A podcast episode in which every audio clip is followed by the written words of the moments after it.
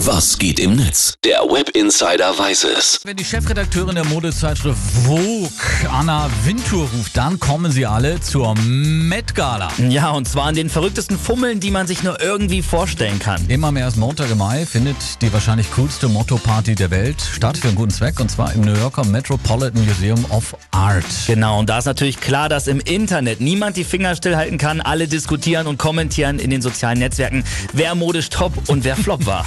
War aber auch wieder was dabei. Ich habe schon gesagt, so eine Mischung aus Kölner Karneval, die Sue-Party und Geisterbahn. Äh, da ist wirklich nichts dagegen. Ne? Ja, das Motto dieses Jahr war auch Camp. Camp?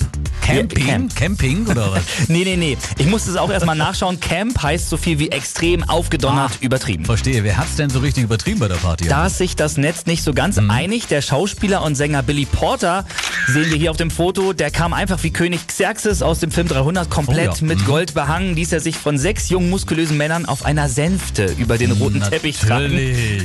Und Amelia schreibt dazu auf Twitter, der Sonnenkönig Louis XIV. galt ja auch schon als Early Adapter des Camp-Prinzips. Das Outfit von Billy Porter kriegt deswegen von mir 10 von 10 Punkte. Das können wir auch ganz gut vorstellen. Mich jeden Tag vom Auto bis hier ins Studio tragen lassen. Und zwar von dir.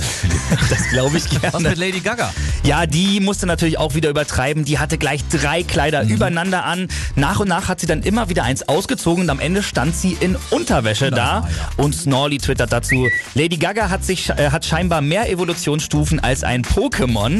Ich wette, einige Fotografen haben heute so hart auf den Auslöser gedrückt, dass sie ihre Kamera nach der Gala wegschmeißen konnten. und die Herren der Schöpfung hat es doch sicherlich gefreut, oder? Na Ganz klar. Und 30 Seconds to Mars Sänger Jared Leto, der kam in einem roten Kleid Mhm. und nicht nur das, das GQ Magazin schreibt, Jared Leto kam in Gucci und hatte als Begleitung das ultimative Plus 1 dabei, seinen eigenen Kopf.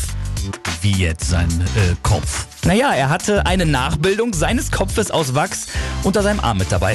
Gut, ich glaube, das äh, weiß ich, ob man das unbedingt braucht. Bei der diesjährigen Met Gala, der verrücktesten Benefits-Motto-Party der Welt, haben die Stars und Sternchen mal wieder bewiesen. Da geht noch mehr. Mehr Extravaganz, mehr Haut und mehr Geisterbahnkostüme. Schön, dass du den Blick gerichtet hast ins World Wide Web. Sehr gerne. Und morgen trägst du mich dann mit der Sänfte vom Auto ins Studio. Versprochen. Da reden wir Dankeschön, noch mal danke. drüber.